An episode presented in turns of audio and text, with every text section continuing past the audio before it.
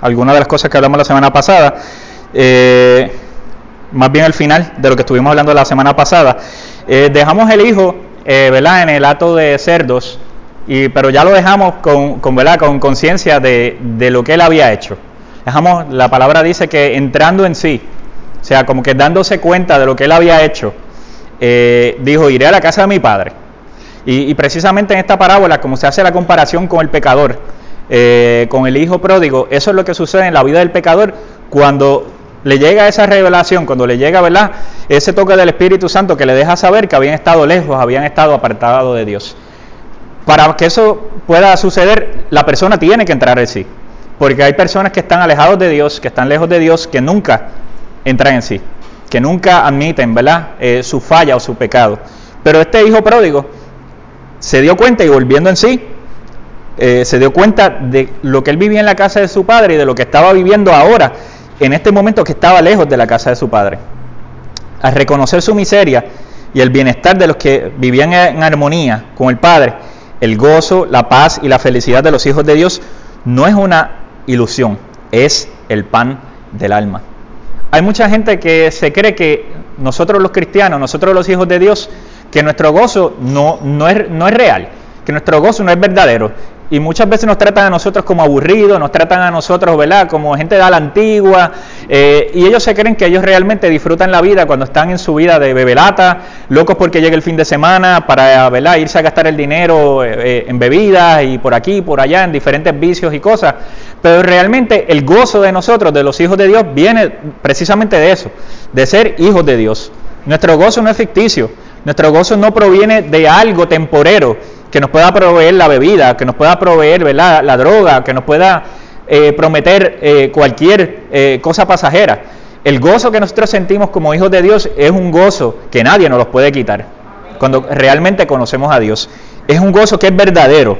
Y esa es la diferencia entre el disfrute temporero de los que están lejos de Dios y de nosotros, los que somos hijos de Dios. Cuando el Hijo por fin entró en sí, cuando se dio cuenta de lo que él había hecho, de lo que había dejado en la casa de su padre, él se propuso hacer tres cosas. ¿Verdad? Él dijo, iré a la casa de mi padre y le diré lo siguiente. Él hizo el plan, él hizo el libreto de lo que él iba a hacer eh, cuando él se viera frente a frente a su papá. Primero le dijo, he pecado contra el cielo y contra ti. En otras palabras, él quiere decir, he pecado contra Dios, he pecado contra mi padre. Eso es lo primero que él reconoció. Él reconoció que había pecado. Y eso es algo muy importante en la vida del que está lejos de Dios. Reconocer que ha pecado. Si no reconoce su pecado, si no reconoce sus faltas, realmente ahí no ha habido arrepentimiento. Yo les decía cuando comenzamos a hablar acerca de estas parábolas que el arrepentimiento no es llorar, que el arrepentimiento ¿verdad? No, no es hacer un show, que el arrepentimiento no es simplemente algo que tú expresas porque te cogieron, ¿verdad? Eh, en lo que estabas haciendo. El arrepentimiento es cuando tú tienes un cambio de mentalidad y te das cuenta de lo mal que tú estabas y del cambio que tiene tu vida, de darle la, espalda al pecado y comenzar a mirar a Dios. Eso es el verdadero arrepentimiento. Primera de Juan 1.9 dice, si confesamos nuestros pecados, Él es fiel y justo para perdonar nuestros pecados y para limpiarnos de toda maldad. Lo primero que dijo el Hijo es, voy a decir, he pecado contra el cielo y contra ti. Y aquí el apóstol Juan nos dice que si confesamos nuestros pecados, Dios es fiel y justo para perdonarnos y para limpiarnos de toda maldad. Fíjate, en ese versículo nada más, eh, casi todo lo que sucede en la vida del Hijo Pródigo está resumido. Pero como tengo que seguir hablando con el estudio, ¿verdad? Pues voy a seguir. Porque no solamente le perdonó los pecados, sino que también lo limpió de toda maldad. Y aunque lo voy a tocar más ahorita, una de las cosas que hace el padre cuando tiene de frente a su hijo es, le mandan a quitar la ropa, quitarle esa ropa y ponerle el mejor vestido. Pero eso viene ya mismo, me estoy adelantando. A veces el ser humano, por orgullo, no le gusta reconocer que han pecado y buscan todas las maneras de justificarse, de justificar su pecado. Es que, todos los es que quedan, es que si tú supieras lo que yo he tenido que vivir, es que si tú supieras lo difícil que es mi vida, es que si tú vivieras lo que yo estoy viviendo, es que si tú tuvieras los familiares que yo tengo, y, todo el mundo, ¿verdad? Cuando, no todo el mundo, muchos cuando están en pecado, tratan de justificar su pecado y no aceptar que han pecado. Y una de las primeras cosas que tenemos que hacer es aceptar que hemos pecado. Cuando aceptamos que hemos pecado, no es para Dios entrarnos a latigazos, no es para Dios castigarnos. Cuando aceptamos que hemos pecado, Dios es, Dios es fiel y justo para perdonarnos. Dios no nos va a condenar cuando nosotros aceptamos y reconocemos que estamos mal. Al contrario, cuando reconocemos que estamos mal, cuando reconocemos que estamos que hemos pecado, Dios nos perdona. Segundo, él dijo que reconocía que no era digno de volver a ser llamado su hijo. Eso era lo segundo que le iba a decir a su papá. ya no soy digno de ser llamado tu hijo. Hazme como uno de tus jornaleros.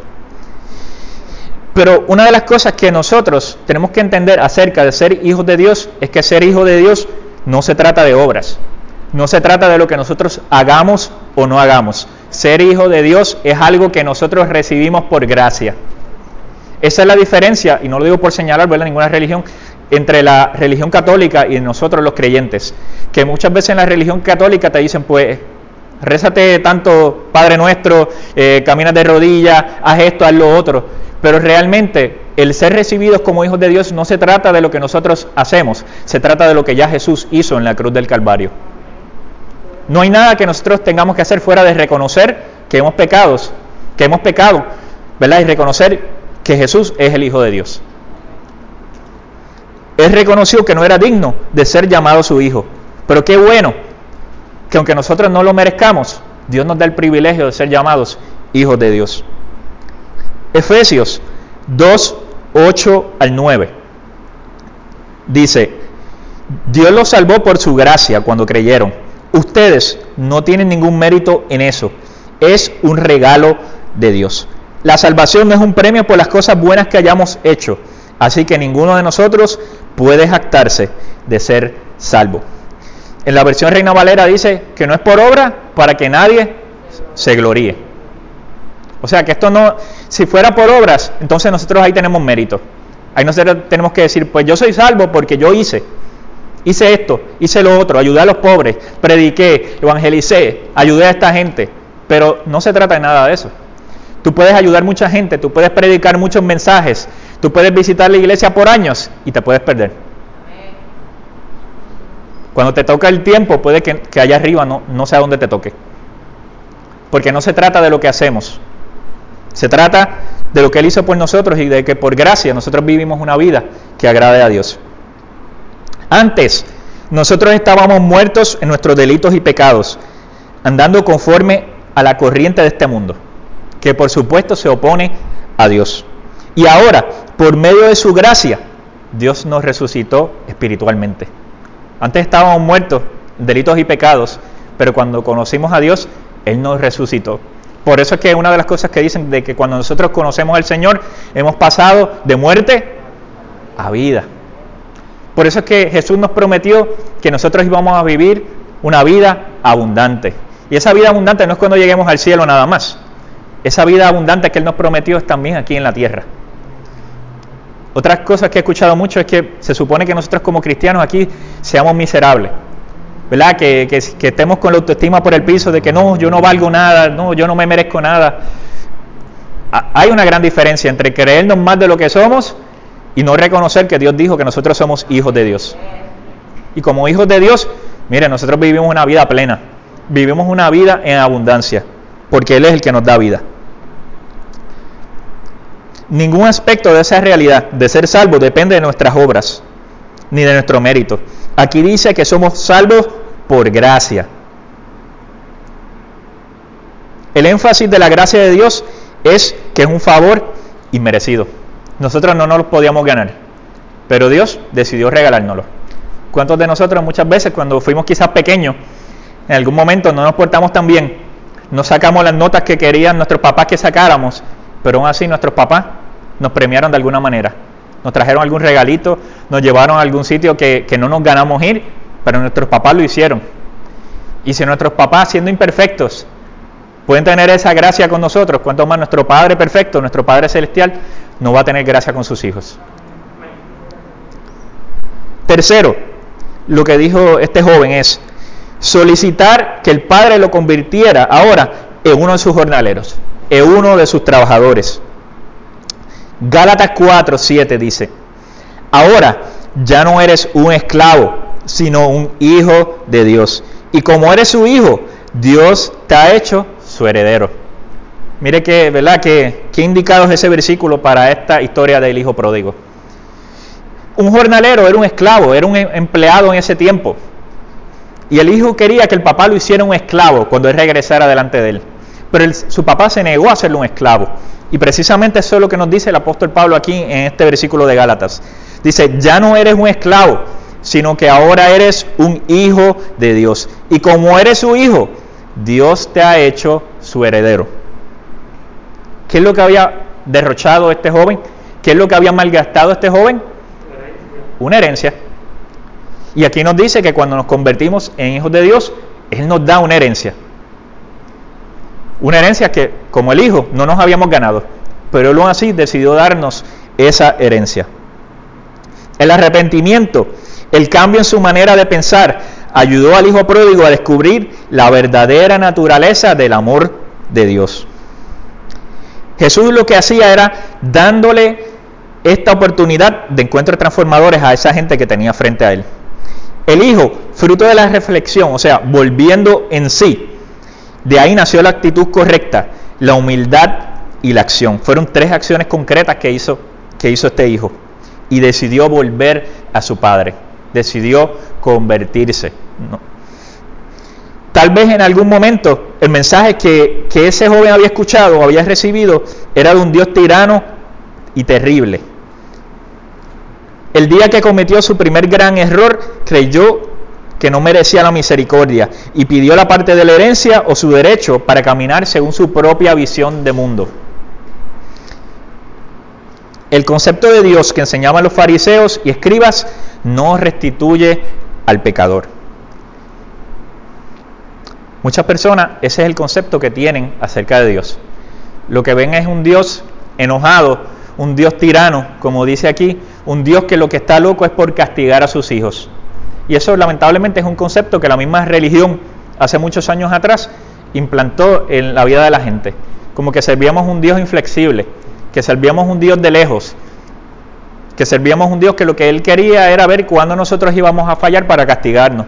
Pero qué diferente es el Dios que por lo menos yo he conocido, yo no sé si es el Dios que usted ha conocido, pero el Dios que yo he conocido es un Dios totalmente distante de esa imagen de un Dios tirano de esa imagen de un Dios que lo que quiere es castigar a sus hijos. Yo he conocido un Dios de misericordia, yo he conocido un Dios de gracia, que me ha dado a mí mucho más de lo que yo me merecía. Y estoy seguro que a ustedes también les ha dado mucho más de lo que ustedes se merecían. Y por eso nosotros estamos eternamente agradecidos. Porque Él no nos paga de acuerdo a nosotros le hemos pagado a Él. Sino que Él por su gracia nos da mucho más de lo que nosotros pedimos o podemos pensar. Muchos en la época de Jesús habían perdido la visión de la, proclamación hacia el caído y solo profieren ofensas a las cuales llaman prédicas ungidas con el poder del Espíritu Santo. La unción mesiánica del siervo sufriente de Isaías 61 señala otro tipo de ministerio y orientación, salvación, libertad y consolación. Y yo le quiero leer rapidito en Isaías 61 del 1 al 3. Yo estoy seguro que usted lo ha escuchado antes, pero se lo quiero leer rapidito. Dice, el Espíritu del Señor está sobre mí, porque el Señor me ha ungido para llevar buenas noticias a los pobres. Me ha enviado para consolar a los de corazón quebrantado y a proclamar que los cautivos serán liberados y que los prisioneros serán puestos en libertad. Él me ha enviado para anunciar a los que se lamentan que ha llegado el tiempo del favor del Señor junto con el día de la ira de Dios contra sus enemigos. A todos los que se lamentan en Israel les dará una corona de belleza en lugar de cenizas, una gozosa bendición en lugar de luto, una festiva alabanza en lugar de desesperación. Ellos son justicia, serán como grandes robles que el Señor ha plantado para su propia gloria. El Señor vino a buscar a todo lo que la mayoría de la religión en algún momento rechazó. A los que estaban en la cárcel, a los que están enlutados, a, los que necesitaban comida. Esa es la gente que Jesús vino a buscar y era la gente que precisamente los fariseos despreciaban. Por eso es que la predicación del Evangelio no se trata de que tú le tires a alguien y que lo mandes para el infierno y que le digas cuán mal está. Déjeme decirle, la mayoría de la gente sabe cuán mal ellos están. Hay unos pocos que quizás no reconocen, pero la mayoría saben cuán, cuán mal están. No quieren venir a Dios, no quieren acercarse a Dios, pero ellos saben cuán mal están. Pero la prédica del Evangelio no se trata de eso. No se trata de nosotros eh, meterle miedo al pecador, decirle que se va para el infierno, decirle que es un hijo del diablo. De eso no se trata la predicación del Evangelio. La predicación del Evangelio sí, nosotros hablamos de la realidad, pero la predicación del Evangelio se trata de que Jesús vino a buscar aquello que se había perdido. Es necesario que entendamos que a veces el Dios que conoce a la gente fue el Dios que le enseñó sus padres cuando niño. Si no hubo en esa enseñanza un buen ejemplo, una enseñanza con hechos claros, entonces el Dios de ese adulto puede ser distinto al que debe descubrir en un encuentro personal con Él. Eso es muy cierto.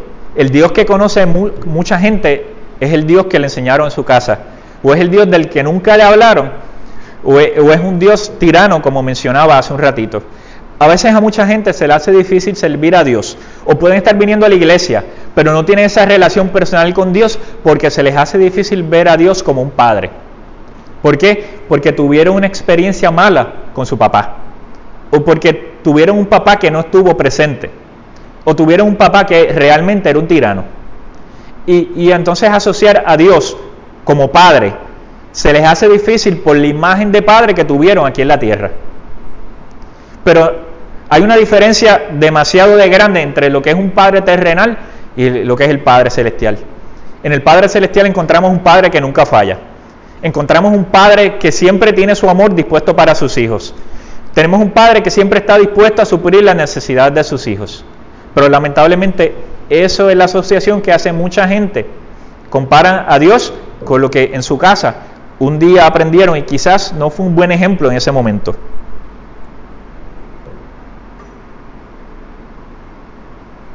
Un padre puede tener una religión, pero puede ser un mal ejemplo de Dios.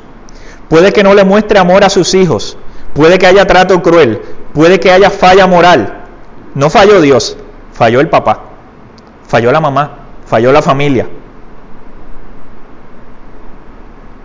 Tal vez muchos podrían salir de su vida libertina y de su comportamiento atrevido si aprendieran bien el espíritu de esta parábola, que es acerca del padre que siempre tiene los brazos abiertos para que sus hijos regresen a casa. También es necesario conocer la profundidad hasta dónde cayó el pecador para entender el alcance que tuvo el amor del Padre cuando lo perdona y lo restaura. En esa cultura el, hijo pródigo cayó en lo más bajo, más bajo difícil que cayera. No solamente le dijo a su papá, eh, prácticamente desearía que tú estuvieras muerto o para mí estás muerto, no solamente derrochó, malgastó toda su herencia, sino que terminó trabajando en un hato de cerdos, que era la labor más despreciable que en esa cultura podía haber. Este hijo cayó en lo más bajo. Pero cuando cayó ahí, ahí fue donde tuvo el encuentro y ahí fue donde reflexionó y se dio cuenta de lo que él había hecho.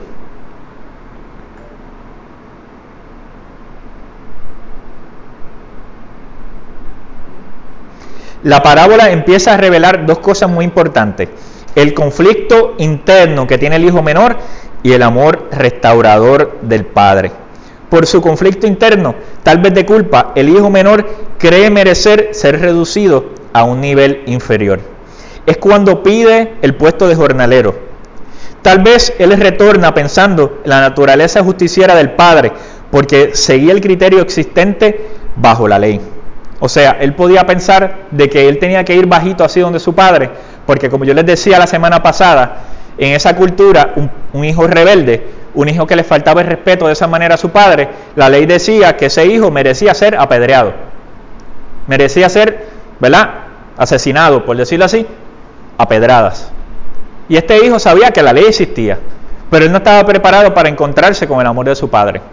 Mire qué cosa, no sabemos cuántos años supuestamente tenía este hijo, pero ¿cuántos años él vivió en la casa de su padre sin darse cuenta lo bueno que era su papá? Sin darse cuenta de la bondad del padre. ¿Cuánta gente por años quizás asiste a la iglesia, ha visitado la iglesia, ha escuchado acerca de Dios y no se ha dado cuenta de lo bueno que es nuestro Padre Celestial? Así hay mucha gente, igual que este hijo pródigo. Esa actitud interna de culpa, de baja autoestima, tal vez provocada por la interpretación de la ley religiosa de la época, va a tropezar con la sorpresa que le tiene el padre en su casa. Eso es algo que él no se esperaba. Así que hay una confrontación en la parábola entre lo que el hijo desea, basado en su propia culpa y en su baja autoestima, y lo que Dios quiere hacer por él, basado en su amor y su, misericordia. La religión te habla de siéntete culpable, tienes que tener culpa, tienes que sentirte mal y tienes que ganarte el perdón. El hijo menor refleja también su actitud que no posee un claro concepto del amor de Dios. Pero también eso lo refleja el hijo que se quedó. Pero tal vez sea más perdonable en que él erró, en que se quedó en la casa. O sea, él siempre estuvo ahí, el hijo mayor siempre estuvo en la casa.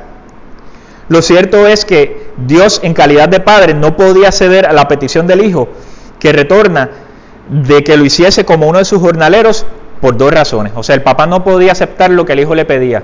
El hijo le pedía que lo hiciera uno de sus jornaleros, uno de sus trabajadores, un esclavo. Pero por estas dos razones, el padre no podía aceptar esa propuesta. Según Jesús, el pecado que se confiesa, se confiesa para mejorar la condición. El salmista David dice en el Salmo 32, versículo 3, dice, mientras callé, se envejecieron mis huesos en mi gemir todo el día, porque de día y de noche se agravó sobre mí tu mano, se volvió mi verdor en sequedades de verano. Mi pecado te declaré y no encubrí mi iniquidad. Dije, confesaré mis transgresiones a Jehová, y tú perdonaste la maldad de mi pecado.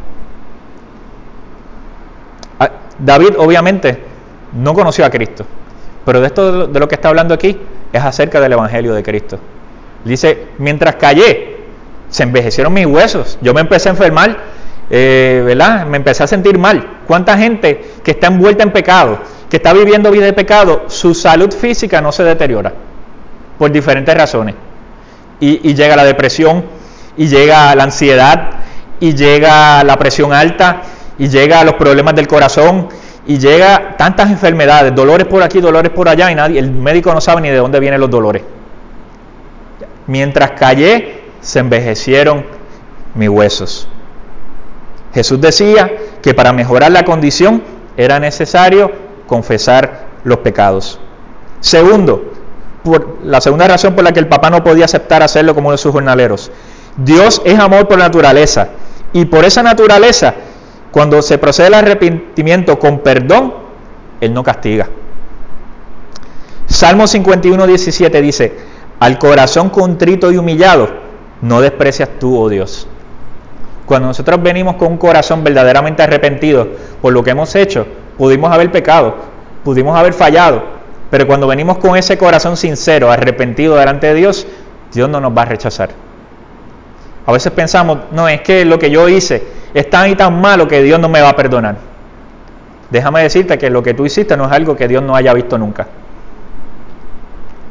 Si venimos con un corazón contrito y humillado delante de Dios, Dios no va a perdonar. La, palabra habla de un solo pecado que Dios no perdona, y es la blasfemia contra el Espíritu Santo. Y si tú crees que en algún momento le fallaste al Espíritu Santo y tú, te, y tú no puedes con eso y tú, te, y tú te sientes arrepentido y tú sientes dolor en tu corazón por eso, no has blasfemado contra el Espíritu Santo, porque cuando tú blasfemas contra el Espíritu Santo, tu corazón está tan endurecido y tu corazón está tan lejos de Dios que tú no te has dado cuenta de que tú has blasfemado contra el Espíritu Santo. Así que no importa lo que hayamos hecho, cuando venimos con un corazón sincero delante de Dios, Dios es fiel y justo para perdonarnos.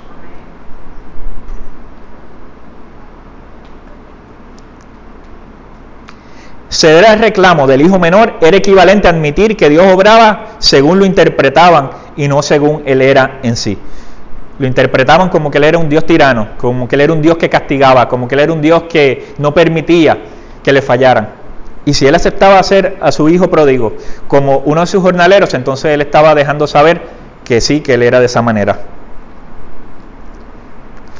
Era justificar que el vino viejo en odres viejos estaba en la interpretación correcta.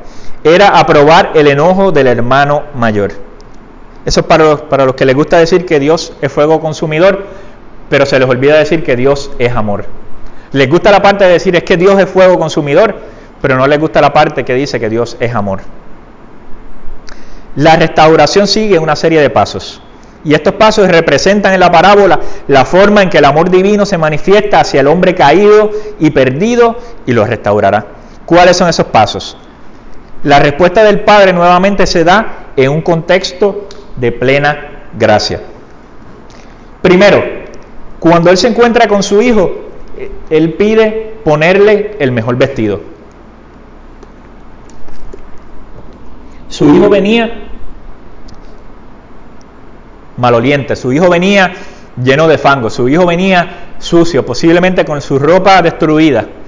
Y lo primero que el papá hizo fue decir, hay que ponerle el mejor vestido. Esa es una señal de amor de parte del padre. Probablemente ese vestido era un vestido del mismo padre, porque era quien tenía las mejores prendas. Así que posiblemente cuando el padre estaba diciendo que le pusiera el mejor vestido, le estaban diciendo, busque mi mejor vestido, tráiganlo y póngaselo a mi hijo que acaba de regresar. Segundo, dice, devolverle el anillo. Fue la segunda acción que el papá eh, pidió hacer con su hijo, devolverle el anillo. ¿Qué hacía devolverle el anillo a su hijo? Le autenticaba el linaje familiar. O sea, ponerle el anillo lo hacía oficialmente nuevamente hijo. Le daba esa identidad de hijo. Le daba autoridad y le daba restauración. ¿No es eso lo que Dios hace con el pecador? Nos restaura, nos cambia la identidad de ser esclavo a ser hijo, como le leí ahorita. Eso es precisamente lo que Dios hace con cada uno de nosotros. Tercero, ponerle el calzado. Las sandalias son típicas de el hijo de gente pudiente como el padre de esta parábola. Hombre libre y no como siervo, porque los esclavos de ese tiempo andaban descalzos. O sea, que al ponerle las sandalias, él estaba diciendo, tú no vas a ser un esclavo, tú no vas a ser uno de mis trabajadores. Ya le puso el anillo, ya le puso las sandalias, ya le puso el mejor, el mejor vestido. Cuarto, trae el becerro gordo. Había una celebración que hacer el hijo que estaba perdido había regresado a casa. Tenían que traer el mejor becerro que había allí. La semana pasada yo le decía, pobre becerro, que él no tenía culpa, ¿verdad? De que el hijo se haya ido y tenía que volver, pero le tocó el becerrito, eh, ¿verdad? Más gordito y más bonito ser sacrificado en esta, en esta ocasión. El becerro gordo era reservado para las grandes ocasiones, era reservado para una ocasión especial. Vamos a decirlo, mira, vamos lo reservaban como hacen aquí con el lechoncito para la Navidad. Para el 25 de diciembre. Estaban guardando el becerrito para una ocasión especial y la ocasión especial que llegó fue que el hijo había regresado a casa. Así que traigan el becerro gordo. Era hacer una fiesta en su honor.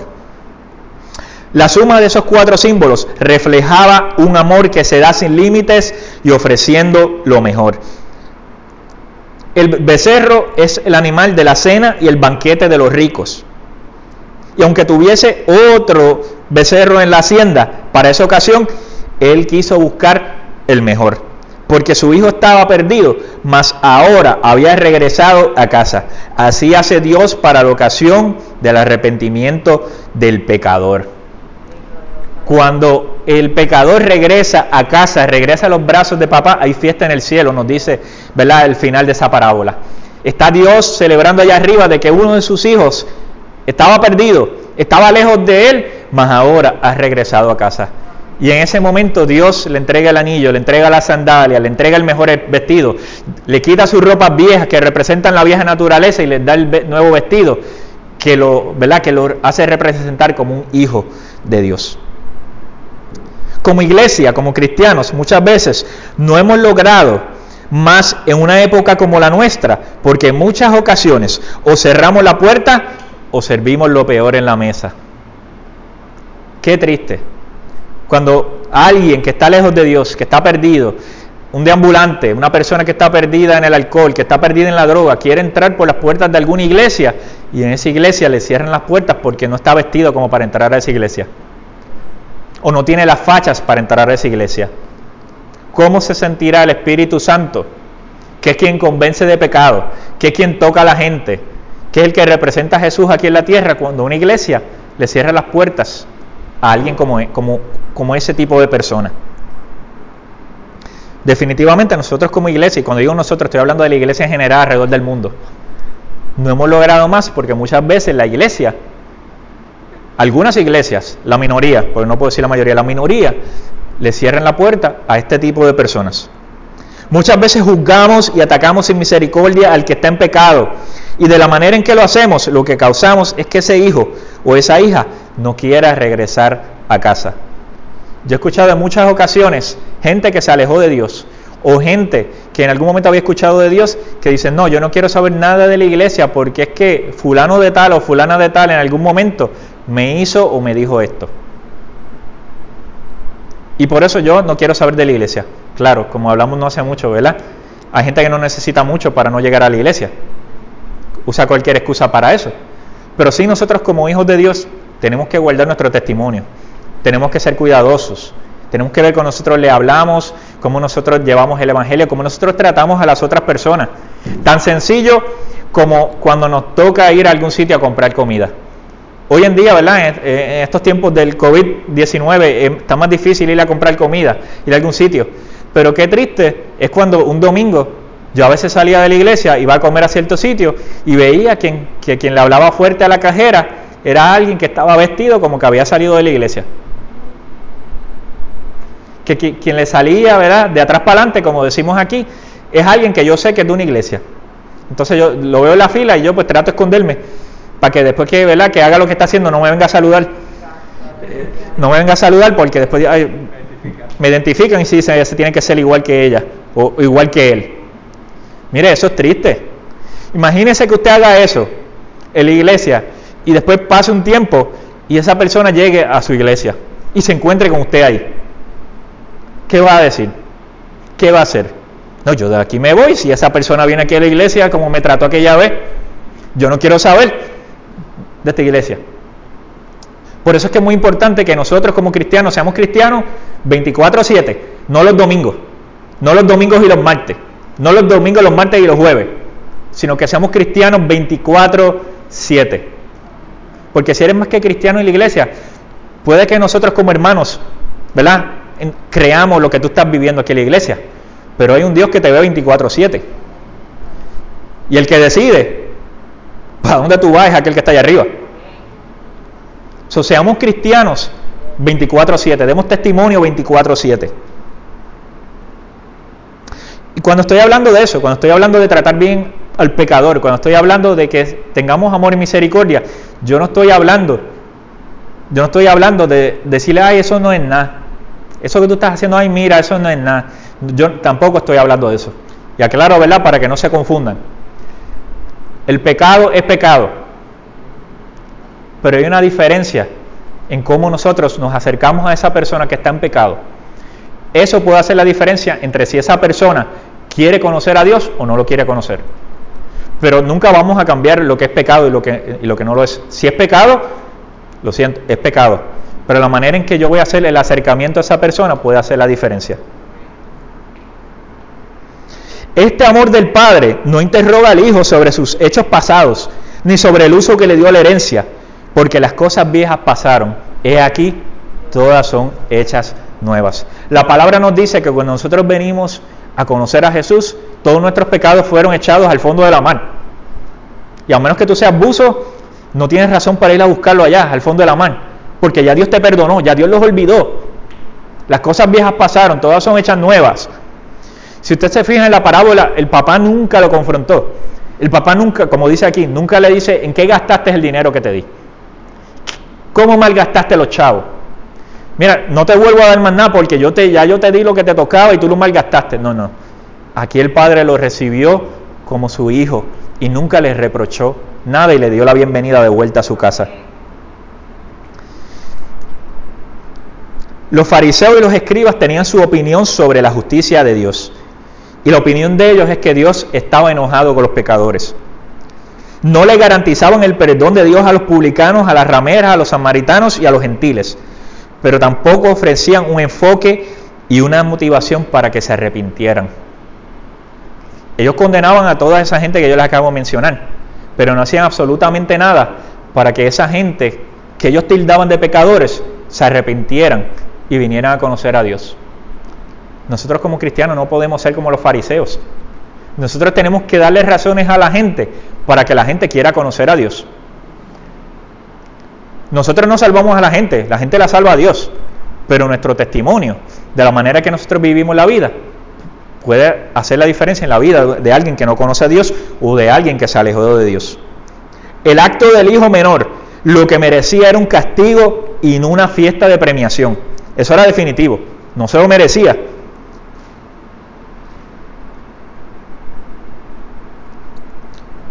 El hijo, el hijo pródigo que estaba en la casa. Este papá tenía un hijo pródigo que estaba en la casa. El hijo que se queda tenía derecho a dos terceras partes de la herencia por ser el hijo mayor. Él tenía la herencia mucho más grande que la del hijo menor. Eran los que estaban como los fariseos dentro del reino. Cuando es invitado a la fiesta y se enoja, da a entender en sus palabras que no ha sabido utilizar bien el amor de Dios porque no ha entendido la naturaleza de Dios. Aquí al hijo mayor le faltó el amor. Seguía en la casa de su padre, tenía acceso a todo dentro de la casa de su padre, tenía derecho a todo lo que allí había, pero se quejaba del amor del padre hacia su hermano, que estaba descarriado, pero ahora había vuelto a casa. Nuevamente, nosotros como hijos de Dios estamos dentro de la iglesia, cuando alguien viene a los pies de Cristo, cuando alguien conoce al Señor, nosotros tenemos que celebrar junto con Dios. y Dios está celebrando, ¿cómo nosotros nos vamos a celebrar? ¿Cómo nosotros cuando alguien viene a los pies de Cristo, lo que nos vamos a poner es a mirar la vida pasada de esa persona y comenzar a señalarle y comenzar ¿verdad? a decirle, tú hiciste esto, hiciste aquello, lo otro, o a decir por ahí, empezar a hablar, no, pues esta persona está viniendo a la iglesia, pero posiblemente todavía está haciendo esto, esto y esto. Nosotros somos llamados a celebrar igual que estaba celebrando el Padre Celestial, igual que estaba celebrando el Padre de esta parábola. El hijo mayor estaba enojado, no quería unirse a la celebración de que el hijo menor se había arrepentido y había vuelto a casa. Él tenía todo, él no había perdido nada. Él estaba disfrutando dentro de la casa del Padre. Él seguía siendo rico, seguía comiendo caliente todos los días, durmiendo en una buena cama, eh, ¿verdad? Y teniendo todos los privilegios de hijo. Pero se queja cuando su hermano regresa a casa. No se puede alegrar de que ese hermano que estaba perdido, que estaba lejos, ahora había vuelto a la casa. Al contrario, se puso celoso. Por eso, quedándose, se perdía dentro del reino y el menor se estaba perdiendo fuera del reino por esa misma razón. Tenía dos hijos pródigos, uno que se estaba perdiendo lejos de la casa y uno que se estaba perdiendo dentro de la casa. Mire qué triste. Si es triste perderse lejos del Señor, más triste es perderse asistiendo a la iglesia. Eso sí que es triste. Su declaración en los versículos 29 y 30 es típica de religioso que sirve a Dios, pero no, no conoce sus atributos y no los aprovecha. Conoce que la Biblia dice que Dios es amor, pero no conoce el amor del Padre. Conoce de la gracia de Dios, pero no le otorga gracia a nadie. Conoce que Dios es misericordioso, pero ellos no tienen misericordia. Conoce que Cristo vino aquí a la tierra a servir, pero no les gusta servir. Están dentro de la casa, tienen acceso a todo, pero no actúan como que están dentro del reino, como que están dentro de la casa. Son contempladores de amor y de la misericordia, pero ni la disfrutan ni la quieren para los demás. Mire qué cosa. Esto me acuerda a, Kiko y el Chavo. El eh, usted sabe, de, ¿verdad? De, Kiko y el Chavo que siempre estaban peleando. El Chavo no tenía dinero, el Chavo estaba siempre pelado. El Chavo siempre estaba mal. Y cuando el Chavo del 8, alguien le conseguía una paletita chiquita, así, bien chiquitita, las más chiquititas que venían, que hacía Kiko, empezaba a mirarlo, empezaba a mirarlo, se iba corriendo para la casa y venía con una paleta gigante, viéndose la paleta. Pues mira, la actitud del hijo, del hijo ¿verdad? pródigo mayor, del hijo que se quedó en la casa, es exactamente lo mismo. Él tenía más que el hijo que estaba afuera. Él tenía más que el hijo que se había apartado de casa. Pero no podía dejar que el hijo menor disfrutara. Y él tampoco quería disfrutar. Es como Kiko y el chavo.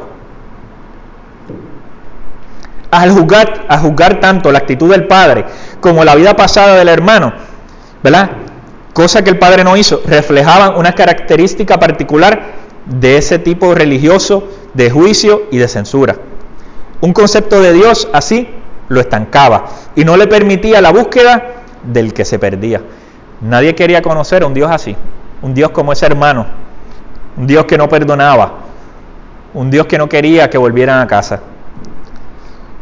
Ya para, para concluir, estas tres parábolas bastarían para entender el mensaje del amor y misericordia que en todas ellas se quiere presentar mediante diferentes ilustraciones. Sin lugar a duda, esta confrontación entre Cristo y los fariseos ponía de manifiesto el error doctrinario de su época y la dedicación casi ciega de unos dirigentes cuya religiosidad solo servía de ataúd a la verdadera justicia divina. Hacía falta el estilo y el contenido ministerial que rompiese ese ciclo hermético de interpretaciones bíblicas y religiosas. Por eso es que Jesús se distanció de los fariseos y de los religiosos de la época. Ellos conocían todas las reglas, ellos conocían toda la ley, ellos conocían todos los mandamientos, pero eran demasiado rígidos y no conocían el amor del Padre Celestial. Eran demasiado religiosos. Eran, no te vistas así, no te recortes, no te recortes así, no te pintes el pelo, no uses esos zapatos. cosas que no tienen nada que ver con el corazón de la persona. Cosas artificiales, cosas, agentes externos que nada tienen que ver con el corazón de la persona. Yo les decía hace par de semanas atrás que yo cuando trabajaba en, en Atorrey, allá en medio de la milla de oro, un saludito a todos los que me escuchen, ¿verdad? Mientras estoy en el mensaje después en algún momento. Yo trabajaba con, muchos ejecutivos que usaban gabán, usaban corbata, estaban siempre bien recortaditos, estaban siempre bien limpiecitos, pero su corazón no podía estar más lejos de Dios. O sea, tampoco, ¿verdad? Es que no vengamos a la iglesia en traje de baño. No es eso tampoco.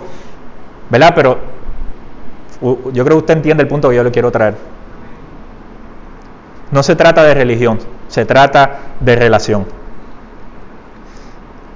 Es tiempo de salir de la interpretación particular de la palabra que mantiene a muchos cautivos y esclavos en sus pensamientos estrechos e inflexibles. Por eso, cuando llega el caído a la comunión de los que se quedaron dentro, solo nuestra actitud determinará si el amor de Dios en nosotros ha sido más, más fuerte que nuestro prejuicio. ¿Qué tenemos más en nosotros? ¿Amor o prejuicio? Esto está fuerte. El Padre tradujo su amor en hechos. Supo cubrir la desnudez, supo nutrir al hambriento, supo restituir su confianza y su identidad. Todo por tener amor y misericordia. El papá lo recibió de vuelta con un abrazo y con un beso. Y de esa misma manera, Dios recibe a aquellos que estaban lejos de Él y que deciden volver a casa.